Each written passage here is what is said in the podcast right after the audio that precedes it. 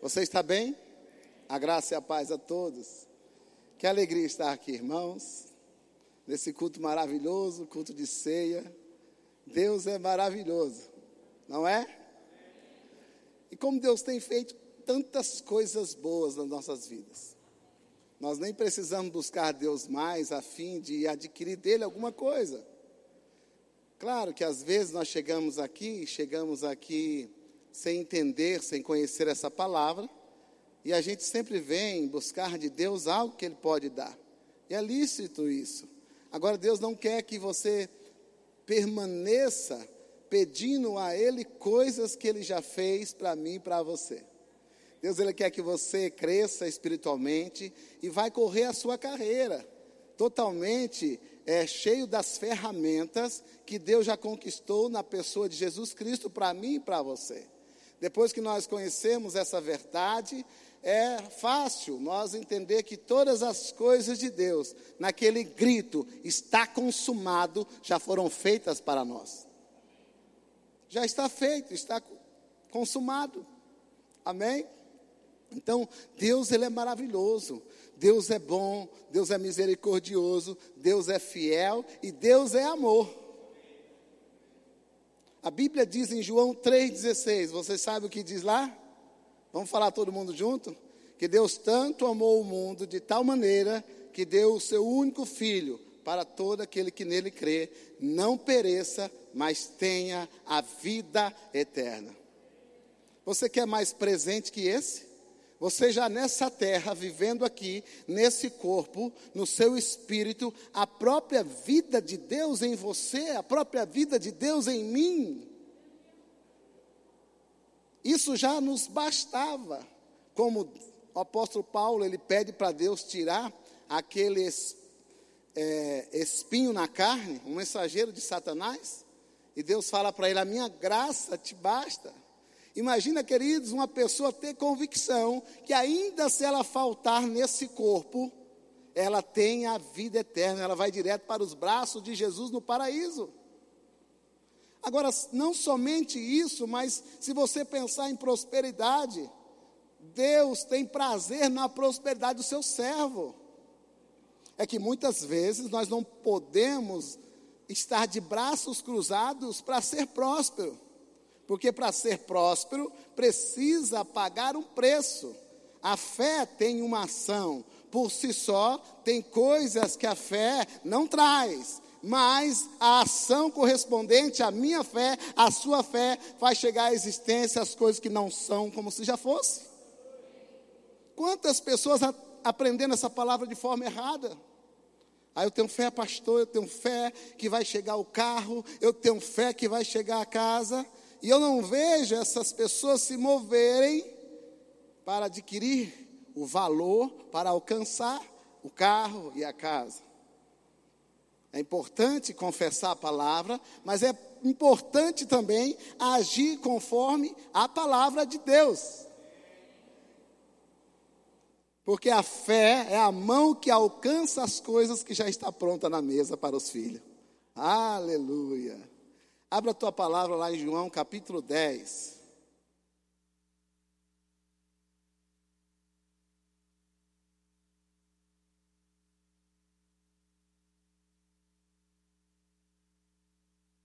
No versículo 1 do Evangelho de João, no capítulo 10, a palavra diz: Em verdade, em verdade lhes digo, quem não entra no aprisco das ovelhas pela porta, mas sobe por outro lugar, este é ladrão e salteador.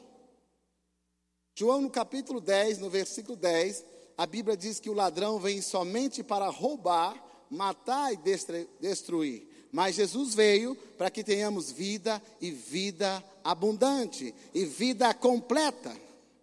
Amém? Então, nós precisamos entender essas coisas. Se Deus tivesse a oportunidade de chegar a você aqui agora, pelo seu nome, chamar você e falar assim: Você me ama, qual seria a nossa resposta para Ele? Automaticamente nós já ia falar: Claro que amamos o Senhor, eu te amo. E se ele perguntasse uma segunda vez a você? Poxa, ele já perguntou uma primeira. Será que ele não foi convencido? Claro que eu amo o Senhor. E se ele perguntasse mais uma vez a você? Você ia falar como o apóstolo Pedro? Senhor, o Senhor sabe todas as coisas, sabe que eu te amo. Deus queria chamar a atenção do apóstolo Pedro quando ele fez essa pergunta por três vezes. Engraçado que Pedro estava tão comovido a responder que amava o Senhor que esquecia da parte B da pergunta. Jesus falava assim: Pedro, tu me amas? Sim, Senhor, eu te amo. Apacenta as minhas ovelhas. Ele não se atentava àquilo, porque quando Jesus morreu, Pedro falou: Eu vou pescar. E os discípulos falaram: Também vou. Mas lá atrás, quando Jesus usa o barco dele para pregar, Pedro é comovido pelaquela palavra, fé foi gerada no seu coração, e Jesus então fala: jogue a rede para o outro lado. E Pedro falou: Senhor, eu pesquei tanto tempo e não peguei nada, mas sob tua palavra lançarei a minha rede. A rede era a fé. Então, sobre a palavra de Deus, nós temos que lançar a nossa fé. Porque a rede fez chegar o que Pedro precisava, ele precisava de peixe. E nós precisamos do quê? Se você tem fé, tudo é possível ao que crer. Marcos capítulo 9, no versículo 23. Nós somos a igreja do conhecimento da palavra, nós somos aquela igreja que Deus desejou que nós sejamos salvos e que chegamos ao pleno conhecimento da verdade. Quando nós chegamos ao pleno conhecimento da verdade, meus irmãos, ninguém pode nos parar. Esse é o conhecimento que vai fazer toda a diferença nessa terra. A prática desse conhecimento vai fazer chegar a mim e a você todas as coisas que Jesus comprou com o seu sangue precioso. Você que decide, eu que decido, a viver em partes com Deus, mas Deus se entregou na sua totalidade para mim e para você poder usufruir de toda a vida de Jesus aqui nessa terra. Oh, aleluia! Então, a fé lançada sobre a palavra, faz trazer aquilo que você precisa. Não é maravilhoso isso? Então, quando ele vê aquele milagre, ele se afasta do Senhor e ele fala: Se afaste-se de mim, Jesus, porque eu sou pecador. E Jesus disse: Ei, isso é só o começo. Doravante para o futuro, você não será mais pescador de peixes, mas sim pescador de homens. Só que quando Jesus morreu, por um momento, sei lá, sobre sua cabeça, ele deseja voltar para pescar homens, pescar peixe, perdão.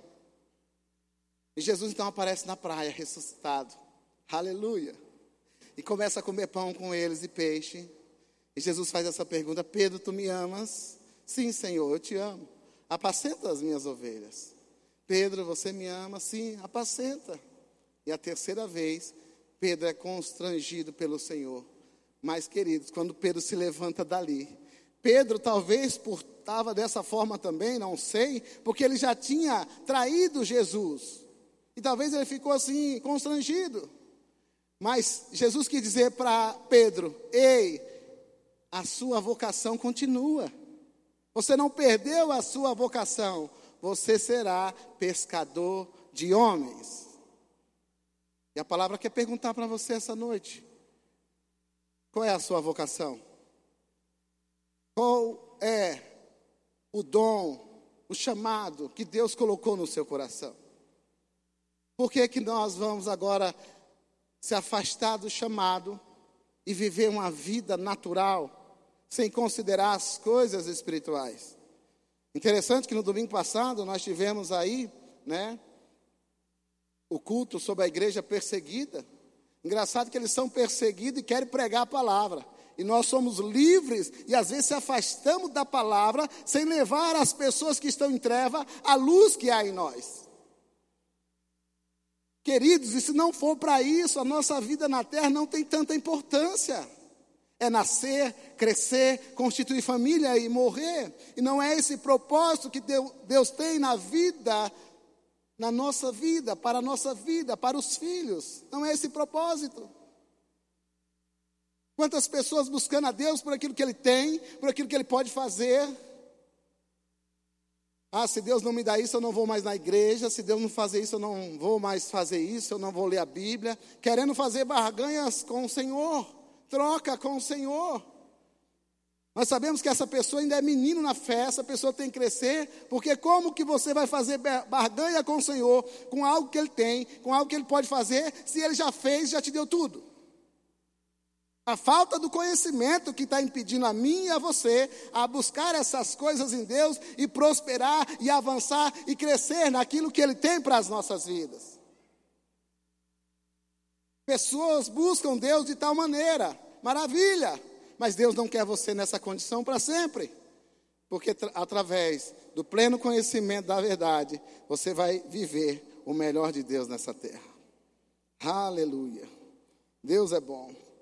Sabe, queridos, por muito tempo os religiosos tentaram impor às pessoas: não, você deve adorar assim. Você deve usar tais coisas, e nós não julgamos, não condenamos.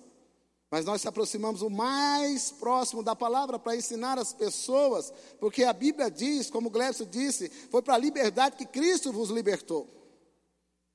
Imagina uma pessoa que luta por você, que vence por você, te dá a vitória, te livra da prisão, te livra do pecado, te livra do medo, te livra das garras de Satanás, transporta você do império das trevas e traz você para o reino do Filho do seu amor. E agora você decide ficar preso, levando em vão tudo aquilo que Jesus Cristo conquistou na cruz, ele não ficaria feliz. Então Deus quer que você avance na sua liberdade. Então a religião fazia esse tipo de coisa com as pessoas. Os religiosos, eles afastam as pessoas da palavra e de Deus. Mas o Evangelho aproxima as pessoas da palavra e de Deus. As boas notícias do reino vai fazer com, que pessoas sejam aproximadas para Deus. Aleluia. Não era para começar desse jeito? Eu tinha treinado outras coisas. Aleluia, aleluia. Você está bem? Fazer igual o pastor, não estou bravo. Porque essa palavra é maravilhosa, meus irmãos. Eu, domingo passado, eu saí daqui entristecido comigo mesmo. E eu prego para mim mesmo e vocês têm a oportunidade de ouvir eu pregar para mim. Como que a gente pode ver, né? Eu lembro aqui que na, no teatro aqui, né? A prisioneira 42, mas o que mais me chamou a atenção foi a prisioneira número 7. Rapaz, aquilo parecia real. Quase que eu pensei, vou ter que ir lá expulsar. Estou brincando, prisioneiro número 7. É só para colocar um mel na sua boca aí, para a palavra descer mais tranquila, né? Mas essa é a verdade, queridos. Nós somos os cristãos do conhecimento. Hoje, se eu vim aqui pregar coisas erradas, vocês sabem que eu estou pregando, porque vocês têm um conhecimento da palavra. Então, Deus vai aumentar o salário? E ó, Gleb, você para de falar isso, tá? Tem uns, uns caras que trabalham comigo aqui. Claro que Deus vai aumentar o seu salário. Deus quer o melhor e Ele tem o melhor para a sua vida. Se quiserdes me ouvirdes, comereis o melhor dessa terra. Amém? Aleluia. Deus é bom, vamos voltar para a palavra. Lá em Mateus capítulo 15, 9, Marcos 7, 6, Isaías 29, 13, Jesus diz assim: Jesus respondeu: Bem profetizou Isaías a respeito de vocês, hipócritas, como está escrito: Este povo me honra com os lábios, mas o seu coração está longe de mim em vão me adoram, ensinando doutrinas que são preceitos humanos, rejeitando o mandamento de Deus, vocês guardam a tradição humana. E disse-lhes ainda: você sempre encontra uma maneira de rejeitar o mandamento de Deus para guardarem a própria tradição. Olha que coisa triste. Conversando com pessoas essa semana, queridos, e pessoas persistiam em obedecer doutrinas humanas, preceitos humanos e não buscar o conhecimento verdadeiro da palavra. Ah, porque eu amo a minha igreja. Antes de amar a sua igreja, ame o Senhor, ame a sua palavra e seja fiel à igreja que está ensinando a palavra corretamente, que vai fazer eu, vai fazer você crescer e avançar. Nós não estamos aqui no domingo como social, para ouvir uma palestra, para ouvir talvez um coach. Nós estamos aqui para ouvir a palavra de Deus. É essa palavra que nos sustenta, é essa palavra que nos anima, ela que nos põe de pé. Ela que fala do nosso presente e do nosso futuro. Aleluia. João capítulo 4, você está em João capítulo 1, vai lá para o capítulo 4, por favor.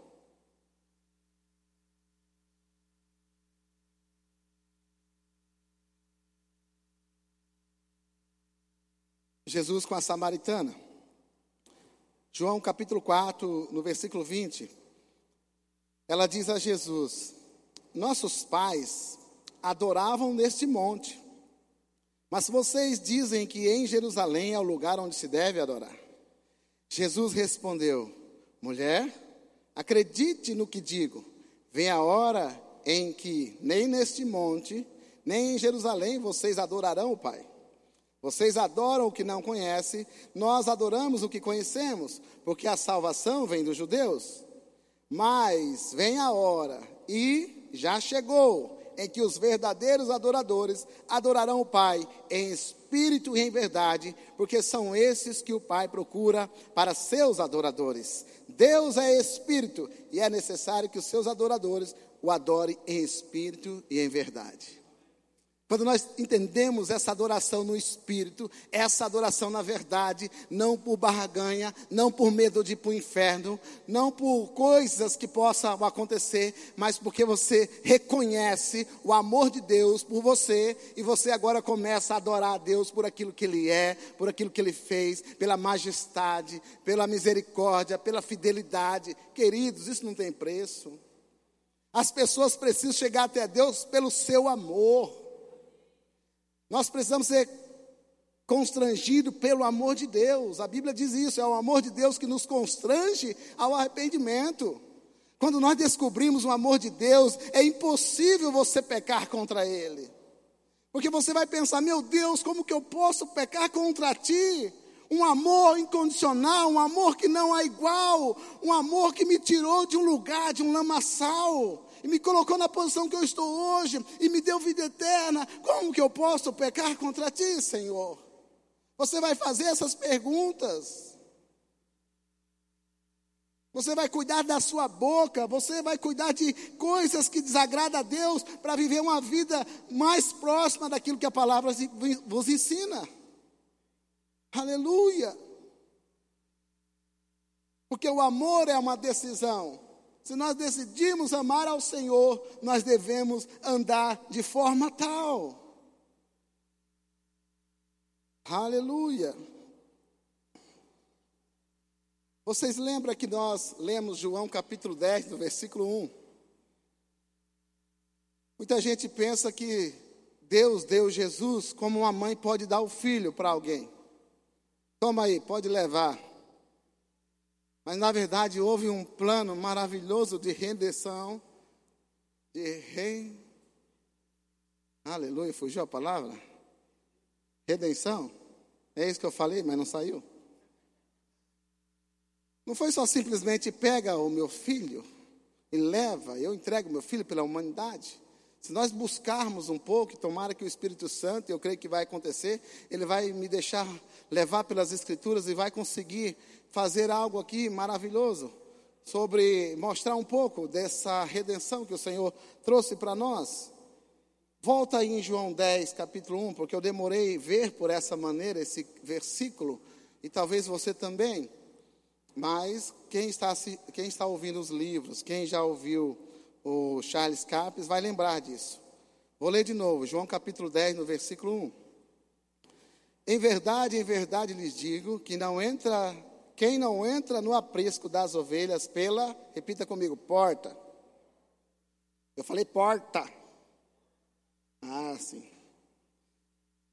Mas sobe por outro lugar, esse é ladrão e salteador. Charles Capes, em seu livro Autoridade em Três Mundos, diz que Deus o revelou que a porta do aprisco seria o meio da entrada nessa terra. Amém? Quem sabe disso? A forma da lei para um espírito viver nessa terra, ele precisa entrar pela porta do aprisco. Se ele não entrar pela porta do aprisco, ele é ladrão e salteador. Ele quer pular para outro lugar, ele quer entrar de outra forma. Nós vamos perceber que Deus, quando fez o homem, deu poderes para o homem governar, dominar, para fazer tudo aquilo que Deus deu autoridade a ele. Deus era o Deus do céu, Adão era o Deus da terra. Os animais se reverenciavam a ele. Adão, ele fazia coisas com um corpo santo, puro, não tinha morte, não tinha pecado. Então, ele era o Deus da terra, amém? Mas Deus falou para ele: Olha, Adão, no jardim você vai guardar o jardim. Essa palavra guardar significa impedir que intruso entre. E Adão, Adão então permitiu que o diabo entrou no corpo da serpente ele não entrou pela porta do aprisco como deveria, porque o espírito não pode viver aqui sem um corpo, ele precisa de um corpo, e a forma que ele precisa pela lei de Deus é pela porta do aprisco, amém? Então ele usa o corpo da serpente e ele então invade o jardim. E aquela pessoa que era responsável para cuidar do, do jardim, ela negligenciou aquilo. E além de negligenciar essa entrada de intruso, ele ainda levou a sugestão à tona, porque a sua mulher comeu do fruto e a mulher veio dar o fruto a ele. A Bíblia diz que quando ele comeu, ela já tinha comido, ambos os olhos dos dois se abriram e viram que estava nu. Nudez na Bíblia sempre vai se referir ao pecado. Então, por essa desobediência, o pecado entrou no mundo. A primeira consequência que ele teve, morte espiritual, ou seja, a separação de Deus. Uma das consequências também, ele entregou o poder que Deus deu para ele, para ser o Deus dessa terra, para Satanás. Isso está lá em Lucas capítulo 4. Muita gente não entende isso. Eu pergunto para as pessoas: quem é que deu o poder ao diabo? As pessoas falam, Deus. Eu falo, mas se Deus fizesse isso, ele estava brincando de caça e caçador. Porque como que Deus pode dar poder a alguém para correr atrás de nós e fazer coisas conosco? Na verdade, quem entregou o poder ao diabo foi Adão. Isso está revelado em Lucas 4, quando a tentação ali no deserto de Jesus, o diabo fala assim: está vendo a glória, as autoridades, tudo isso te darei porque a mim foi entregue. Quem entregou para ele? Adão. Então não foi o Senhor. E a terra se tornou maldita. A terra era bendita, tudo que Deus fez é bom, o sol, a lua, as estrelas, tudo que Deus fez era bom. Mas Deus falou: Adão, por causa de ti, a terra se tornou maldita. Então, todas as pessoas que iam nascer a partir de Adão entrariam numa terra maldita. Mas Deus começou a elaborar o plano da redenção. E Deus então olha para a terra e ele pensa, tá? Eu estou, eu estou parafraseando, tá? Como agora eu vou restaurar a primeira criação? Porque ele olha para a terra e a Bíblia diz que ele não vê um justo sequer. Isso vai estar lá em Salmo capítulo 14, se você quiser anotar aí, no versículo 1 até o 3. Vai estar também em Salmo 53, no versículo 1. E Romanos capítulo 3, 10 ao 13. Ok? Então Deus olha para a terra, não há um justo sequer. E agora, como que Deus pode fazer para colocar a redenção ao homem, para trazer o homem de volta, se Deus é um espírito e Deus não tem autoridade de entrar nessa terra como um espírito, amém? Deus pode, querido, mas Ele não passa por cima da Sua palavra, Ele não quebra princípio. Não é que Ele não pode porque não tem poder, Ele pode todas as coisas. Mas lembre que Deus é um Deus da Sua palavra, Ele vela a Sua palavra para cumprir, Ele não passa acima da palavra. Se um homem perdeu os poderes para o diabo, se o um homem perdeu a autoridade, somente um homem poderá reaviver esses poderes. Amém. Então agora Deus tem uma missão muito grande de redenção. Então ele escolhe um homem para fazer uma aliança. Quanto sabe sobre a aliança de sangue? Aliança de sangue, na antiguidade, né, nos povos primitivos, elas eram feitas, né? Por exemplo, o Glebs era de uma tribo, eu era de outra. E o Glebs tinha uma, um povo forte, eu era um povo fraco, então eu fazia uma aliança de sangue com o Glebson, porque a partir da aliança, eu e o Glebson se tornávamos irmãos de sangue. E havia uma celebração, uma festa com aquilo, né? E muitos rituais eram feitos, né? Por exemplo, uma circuncisão, né? um corte na, na, na mão e derramava num vinho e aí o corte da mão do outro derramava no vinho, se misturava aquela bebida, os dois tomavam, né? Então, sempre era com sangue que se fazia uma aliança. Então, a partir dali, o que era de Glebson era meu, o que era meu era de Glebson. Se eu fosse para a guerra, o Glebson tinha que vir com o seu povo. Então, era irmãos de aliança, irmãos de sangue. Amém? Deus então escolhe um homem, Abraão. Quantos conhecem Abraão? Aleluia. Então Deus, ele faz primeiramente promessas. Está lá em Gênesis capítulo 12 e deixa a sua Bíblia aberta em Gênesis capítulo 12. A partir daí nós vamos ler um pouco.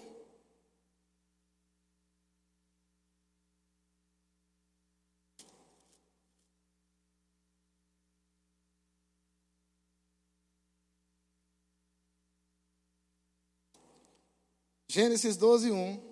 Ora, o Senhor disse a Abraão: Sai de sai-te da tua terra e da tua parentela e da casa de teu pai para a terra que eu lhe mostrarei. E farei de ti uma grande nação e abençoar-te-ei, e engrandecerei o teu nome, e tu serás uma bênção. E abençoarei os que te abençoam, e amaldiçoarei os que te amaldiçoam. Em ti seria, serão benditas todas as famílias da terra. Então Deus faz uma promessa a Abraão aqui, porque Deus precisa do homem, porque o homem pode ter autoridade nessa terra. Então Deus agora faz essa promessa. Lá em Gênesis capítulo 15, vai lá um pouquinho. Gênesis 15 diz: Depois dessas coisas veio a palavra do Senhor a Abraão em visão, dizendo: Não temas, Abraão, eu sou o teu escudo, o teu grandíssimo galardão. Então disse Abraão: Senhor Jeová, que me has de dar? Pois ando sem filhos, e o mordomo da minha casa é o Damasceno Eliezer. Disse mais Abraão: Eis que me não tens dado semente, e eis que um nascido na minha casa será o meu herdeiro. Eis que veio a palavra do Senhor a ele, dizendo: Este não será o teu herdeiro, mas aquele que de ti será gerado, esse será o teu herdeiro. Então o levou fora e disse: Olha, agora para os céus e conta as estrelas, se as pode contar. E disse-lhe: Assim será a tua semente. E creu ele no Senhor, e lhe foi imputado isso por justiça. No versículo 7, disse-lhe mais: Eu sou o Senhor que te tirei de Ur dos caldeus, para dar-te essa terra para herdares. E disse ele: Senhor Jeová, como sabereis que hei de herdá-la? Então, até aqui, Deus está prometendo a Abraão e ele ainda não tem a total fé naquilo que Deus está falando a ele. Pode perceber, ele faz mais uma pergunta: como eu sei que eu posso herdar? Aí no versículo 9, Deus vai então fazer uma aliança com ele. Olha aí. E disse-lhe, até porque Deus sabia que Abraão, Abraão entendia sobre a aliança. E disse-lhe: Toma-me uma bezerra de três anos, e uma cabra de três anos, e um carneiro de três anos, e um pombinho, e uma rola, e trouxe-lhe todos esses, e partiu-os pelo meio, e pôs cada um parte deles em frente da outra, mas as aves não partiu. No versículo 12: E pondo-se o sol, um profundo sono caiu sobre Abrão, e eis que grande espanto e grande escuridão caíram sobre ele.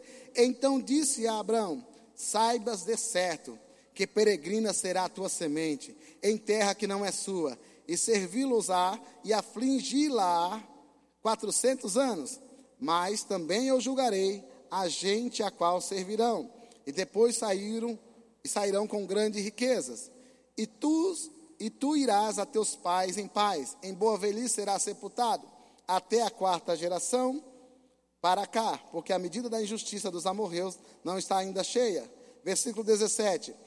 E sucedeu que, posto o sol, houve escuridão, e eis um forno de fumaça e uma tocha de fogo que passou por aquelas metade. Naquele mesmo dia fez o Senhor um concerto, uma aliança com Abraão, dizendo: A tua semente tenha dado essa terra. Amém? Então aqui, né, o ritual de aliança era cortar os animais e os participantes da aliança passavam em forma de oito naqueles animais. Aqui, quando a Bíblia diz um forno de fumaça e uma tocha de fogo que passou por aquelas metade, era o próprio Deus e Jesus Cristo, fazendo uma aliança com Abraão. Agora, percebe como que Deus poderia derramar sangue se ele é um espírito? Então, nas alianças poderia haver substituto. Então ele fala: toma para mim os animais. Os animais estavam representando Deus, estavam simbolizando Deus. Então, matar os animais, derramamento de sangue. E como que Abraão entrou na aliança? Mais para frente, nós vamos ver que ele fez a circuncisão e também toda a sua casa, e Abraão entrou em aliança com Deus. Amém? É interessante que depois que Deus entrou em aliança com Abraão, Abraão agora não duvidou de mais nada de Deus, porque ele sabia que tudo que era de Deus era dele. E tudo que era dele era de Deus. Ele sabia que Deus estava com ele a todo momento. Enquanto estava na promessa, ele ainda se titubeou. Mas quando Deus fez a aliança, ele não duvidava de mais nada. Vá lá para Gênesis capítulo 22. Quando Deus entrou em aliança com Abraão, ele precisava de um homem na terra para elaborar esse propósito de redenção. Porém, uma pessoa, quando ela entra em aliança, ela precisa também ser provada para ver se verdadeiramente ela tem condições para levar aquela, aquela aliança adiante. Porque Abraão estava sendo assistido pelo inferno, pelo céu e pela terra. Então, até no, no livro Charles Capps, ele fala que é, havia uma torre muito grande para ser construída nos Estados Unidos, e uma pessoa que tinha uma. não tinha nada, ela entrou na licitação. E outras empresas grandes, construtora também entrou. Essa pessoa que não tinha nada, ela poderia participar da licitação, sim ou não? Poderia. E ela poderia ganhar a licitação? Sim, porque ela poderia colocar um preço mais baixo. Agora, será que depois que ela ganhasse a licitação, ela tinha capacidade de construir uma torre? Aí é a questão. Porque Abraão entrou em aliança com Deus. Mas será que ele tem a capacidade de cumprir os termos da aliança? Então, em Gênesis capítulo 22, e aconteceu depois dessas coisas que tentou Deus a Abraão e disse-lhe: Abraão, e ele disse: Eis-me aqui. E disse: Toma agora o teu filho, o teu único filho, Isaque, a quem amas. E vai à terra de Moriá e oferece-o ali em holocausto sobre uma das montanhas que eu te darei.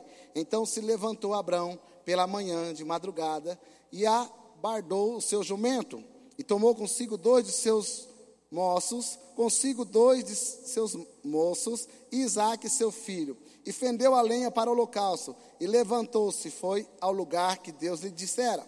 Ao terceiro dia, olha as colocações, ao terceiro dia, levantou Abraão seus olhos e viu o lugar de longe. E disse a Abraão a seus moços: Ficai-vos aqui com o jumento, e eu e o moço iremos até ali, e havendo adorado, voltaremos a vocês. E tomou Abraão a lenha do holocausto, e pô-la sobre Isaque, seu filho. E ele tomou o fogo e o cutelo na sua mão, e foram ambos juntos. Então falou Isaque a Abraão, seu pai, e disse: Meu pai. Ele disse: Eis-me aqui, meu filho. E ele disse: Eis aqui o fogo e a lenha, mas onde está o cordeiro para o holocausto? Repare agora no versículo 8 a resposta de Abraão. E disse Abraão: Deus proverá para mim. É isso que está escrito aí? Ah, mas quem ia morrer não era Isaac? Não era para ele falar assim: Deus proverá para nós, para que livre você. Mas Abraão ele diz: Deus proverá para si o cordeiro para o holocausto. Assim caminharam ambos juntos e vieram ao lugar que Deus lhe dissera. Edificou Abraão ali um altar e pôs em ordem a lenha e amarrou Isaac seu filho e deitou sobre o altar em cima da lenha. E estendeu Abraão a sua mão e tomou o cutelo para imolar o seu filho. Mas o anjo do Senhor lhe bradou desde o céu e disse: Abraão, Abraão. E ele disse: Eis-me aqui, tire a sua mão. Aqui foi provado para o céu, para o inferno, para tudo que Abraão tinha capacidade de cumprir a aliança. Abraão sabia que ele poderia entregar o filho a Deus, porque tudo que era dele era de Deus. Ele também tinha fé que Deus poderia ressuscitar. Amém? Glória a Deus. A partir daí, é, o povo se rebelou contra a aliança, e é importante entender que quando o povo cumpriu a aliança, eles não ficaram doentes, eles não ficaram em miséria, nenhuma criança nasceu com deformidade, nenhuma criança morreu. Enquanto o povo de Israel olhava para a aliança, eles estavam protegidos e prosperando. Quando eles então quebram a aliança, eles são levados cativos, eles perderam o acesso ao Senhor. Então eles vão para o Egito e lá eles ficam 430 anos. Depois Deus usa Moisés para libertar o seu povo. E antigamente essa antiga aliança era falada a lei da aliança. Amém? Porque veio através da aliança a lei. Então, na lei, Deus aceitou o ritual de expiação. Ou seja, um animal era morto no lugar deles para que eles fossem perdoado os seus pecados de forma cobrir. Essa palavra expiação, ela quer dizer cobrir o pecado, mas não tirava o pecado na totalidade. Por quê? Porque ainda era feito com animais. Não era feito ainda com o próprio Deus e com o seu sangue. Amém? Já estão vendo onde eu quero chegar?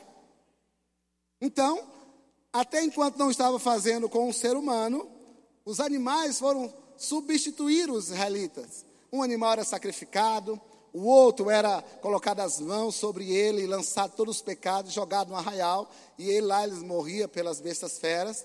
Então aquilo tudo simbolizava o Senhor, era a sombra das coisas que viriam a existir.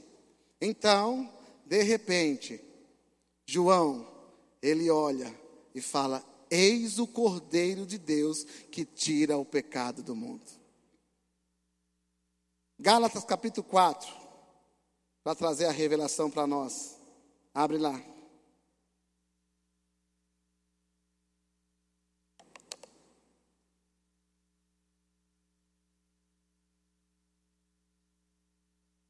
É importante todos abrirem essa passagem.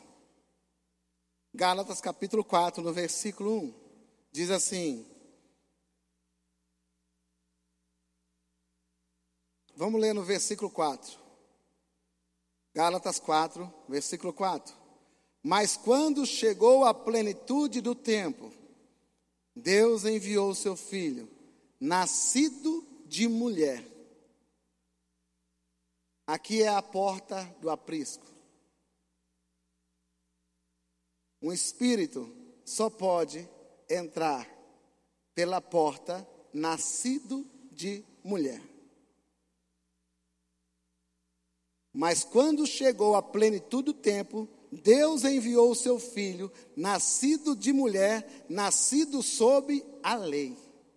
A lei era essa. Todo o espírito para viver nessa terra, ele precisa entrar pela porta do aprisco. E seria nascido de mulher, a porta é o nascimento. Quanto sabe que Jesus nasceu de uma virgem? Quanto sabe que ela foi envolvida pelo Espírito Santo? Amém? Então, no versículo 5: para resgatar os que estavam sobre a lei, a fim de que recebêssemos a adoção de filhos. E porque vocês são filhos, Deus enviou o Espírito de seu Filho ao nosso coração, e esse Espírito clama: Abba, Pai. Assim você já não é mais escravo, porém filho, e sendo filho, também é herdeiro de Deus. Meu Deus.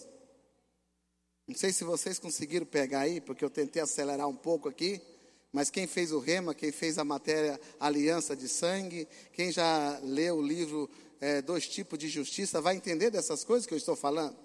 Por isso que é importante a gente buscar o conhecimento, porque quando eu olho essa cena, eu começo a viajar nessa história, eu começo a falar: meu Deus, que amor é esse? Que coisa maravilhosa. Porque pelos animais, os pecados eram cobertos. Não era perdoados na totalidade. Mas por causa que Deus em Jesus nasceu de uma mulher e cumpriu o papel de não pecar nessa terra, ele que não conheceu o pecado, Deus o fez pecado nele, para que por ele nós se tornássemos justiça de Deus. Meu Deus, ser justiça é a forma que nós que nosso Pai nos aceita. Sem medo, sem complexo de inferioridade sem culpa, como se o pecado jamais tivesse existido, porque agora os nossos pecados não foram cobertos, os nossos pecados foram redimidos. Se alguém está em Cristo, é nova criação. Então, em Cristo, Deus volta a ter aquela nova criação. O diabo, quando ele olhava, ele olhava só Jesus. Quando Jesus sobe ao Pai, Agora, quando ele olha a mim, olha a você, ele fala: quantos Jesus? São muitos Jesus. Então, Jesus, por causa da sua fidelidade, ele tira, ele toma a autoridade que foi roubada ou foi permitida por Adão, ele tira isso do diabo. E ele fala: toda autoridade me foi dada, no céu e na terra, no inferno. Então, Jesus, ele toma de volta. E quando ele sobe, ele dá essa autoridade à igreja. Aleluia. E agora nós não somos mais escravos do medo. Nós sabemos o nosso futuro. Porque em Deus, nosso futuro é maravilhoso. Aí João olha: Eis o cordeiro que tira o pecado do mundo. Eis o cordeiro que tira o pecado do mundo. Ele falava, esse é aquele a respeito de quem eu falava, quando disse: Depois de mim vem um homem que é mais importante do que eu, porque já existia antes de mim. Eu mesmo não conhecia, mas vim batizando com água, a fim que ele fosse manifestado a Israel. E João testemunhou, dizendo: Vi o Espírito descer do céu como pomba e pousar sobre ele. Eu não conhecia. Aquele, porém, que me enviou a batizar com água, me disse: Aquele sobre quem você vir descer e pousar o Espírito, esse é quem batiza com o Espírito Santo. Pois eu mesmo vi e dou testemunho que ele é o Filho de Deus. E agora nós estamos diante dessa mesa que vai nos lembrar que os nossos pecados foram perdoados na totalidade. Porque Jesus faz uma aliança de sangue com a gente. Ele chega nos discípulos e fala: Nossa, como eu desejei fazer essa última ceia com vocês. Jesus celebrou a sua vitória antes de acontecer. Jesus sabia que ele não ia retroceder. Então ele parte o pão e ele fala: Comei esse pão representa, simboliza o meu corpo que será partido por vós. E ele pega o vinho e fala: esse vinho, ele simboliza o cálice, o meu sangue da nova e eterna aliança, não feita por mãos de homens, mas o próprio Deus desceu na terra em Jesus para nos voltar a ter comunhão. O castigo que nos trouxe a paz estava sobre ele. Jesus quebrou a barreira da separação. Meu Deus, se isso não for bastante para mim, para você, amar a Deus por aquilo que Ele é, parar com essas meninices de vir na igreja só para buscar algo, só para ter algo, e se não vir, eu não vou amanhã, não vou depois. Nós devemos andar na luz da palavra. Quantas pessoas estão precisando daquilo que nós já temos? E não vou dizer que é crentes, não, porque às vezes nós encontramos crentes sem conhecimento e queremos fazer ele engolir essa palavra da noite para o dia. Mas ele precisa crescer na escola rema, ele precisa frequentar os nossos cultos, para que ele possa aprender um pouco essa palavra. Mas as pessoas que estão em trevas, não sei se você já percebeu, quando está tudo escuro e acende uma luz pequena, aquela luz pequena já dá um grande movimento naquela escuridão. Não é assim? Então imagina a pessoa que está nas trevas e você com a luz que há em você para falar que Deus o ama que Deus quer aproximar dela, que Deus enviou Jesus Cristo para morrer por ela, para trazê-la de volta a Jesus. Essas são as verdades. Quantas vezes no começo, ah, Deus pode te dar uma empresa, Deus pode fazer isso. Eu buscava atrair pessoas para a igreja dizendo coisas que elas eram atraídas para ter com Deus. Mas a verdade é que nós temos que chamar as pessoas e dizer a verdade a elas. Que o Jesus Cristo morreu para salvar. Jesus Cristo morreu para libertar. Jesus Cristo morreu para curar. Jesus Cristo morreu para que elas tenham vida e vida em abundância. Que esse tesouro que nós conhecemos na palavra não fique somente com a gente. Que nós possamos declarar todos os dias que Deus é maravilhoso, que Deus é amoroso, fiel, misericordioso. Deus é amor. Isso só foi uma parte daquilo que você já sabe, como que Deus fez para nos atrair e para chegar perto dele. A Bíblia diz que todos aqueles que o receberam se tornaram filhos de Deus. Meu Deus do céu. Nós precisamos levar as pessoas a receber esse Senhor, não com uma religiosidade, mas com o evangelho das boas notícias. Aleluia. Então nós estamos diante de uma ceia. Eu gostaria que o grupo de louvor viesse até aqui. Aonde o próprio sangue de Jesus nos purificou de todo o pecado. Aleluia. Aleluia.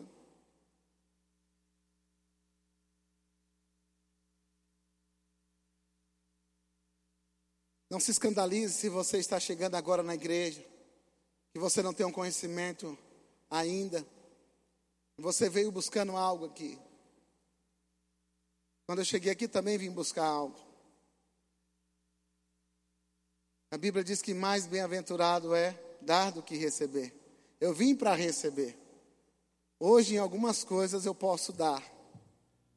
Não sou conhecedor nem de 30% das coisas, mas se eu conheço 30%, esse 30% eu posso dar, eu posso ensinar, eu posso ajudar.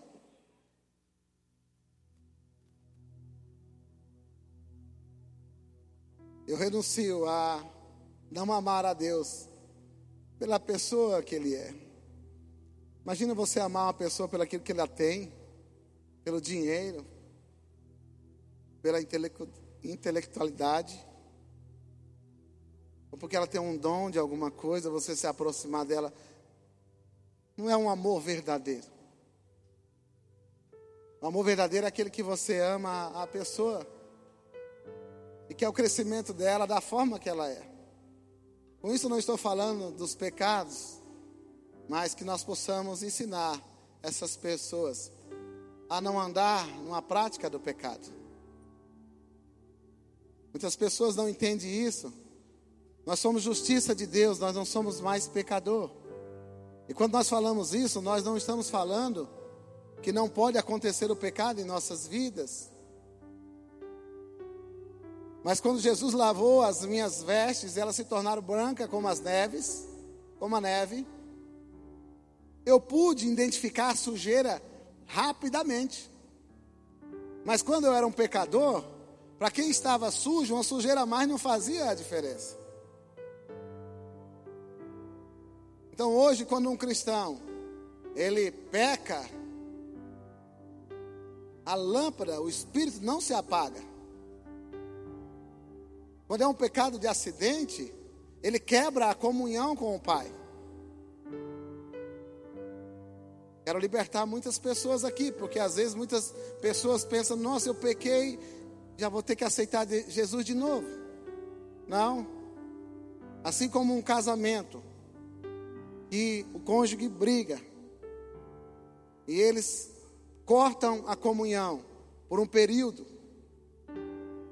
O pecado faz nós cortarmos essa comunhão com Deus, depois de nascido de novo. E como é que faz, pastor? Como que os casados vão fazer para voltar a ter comunhão? Depois de ter brigado, ficar bicudo, sem falar um com o outro. Alguém vai ter que ceder e pedir perdão e volta a ter relacionamento.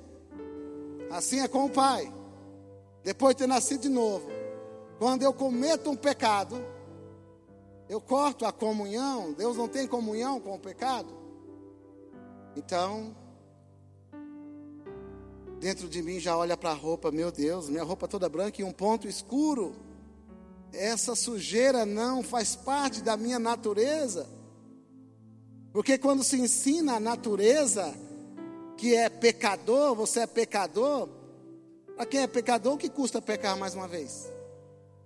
Mas quando ensina a mim a você que você é justiça de Deus, que a tua natureza é andar limpo sem pecado.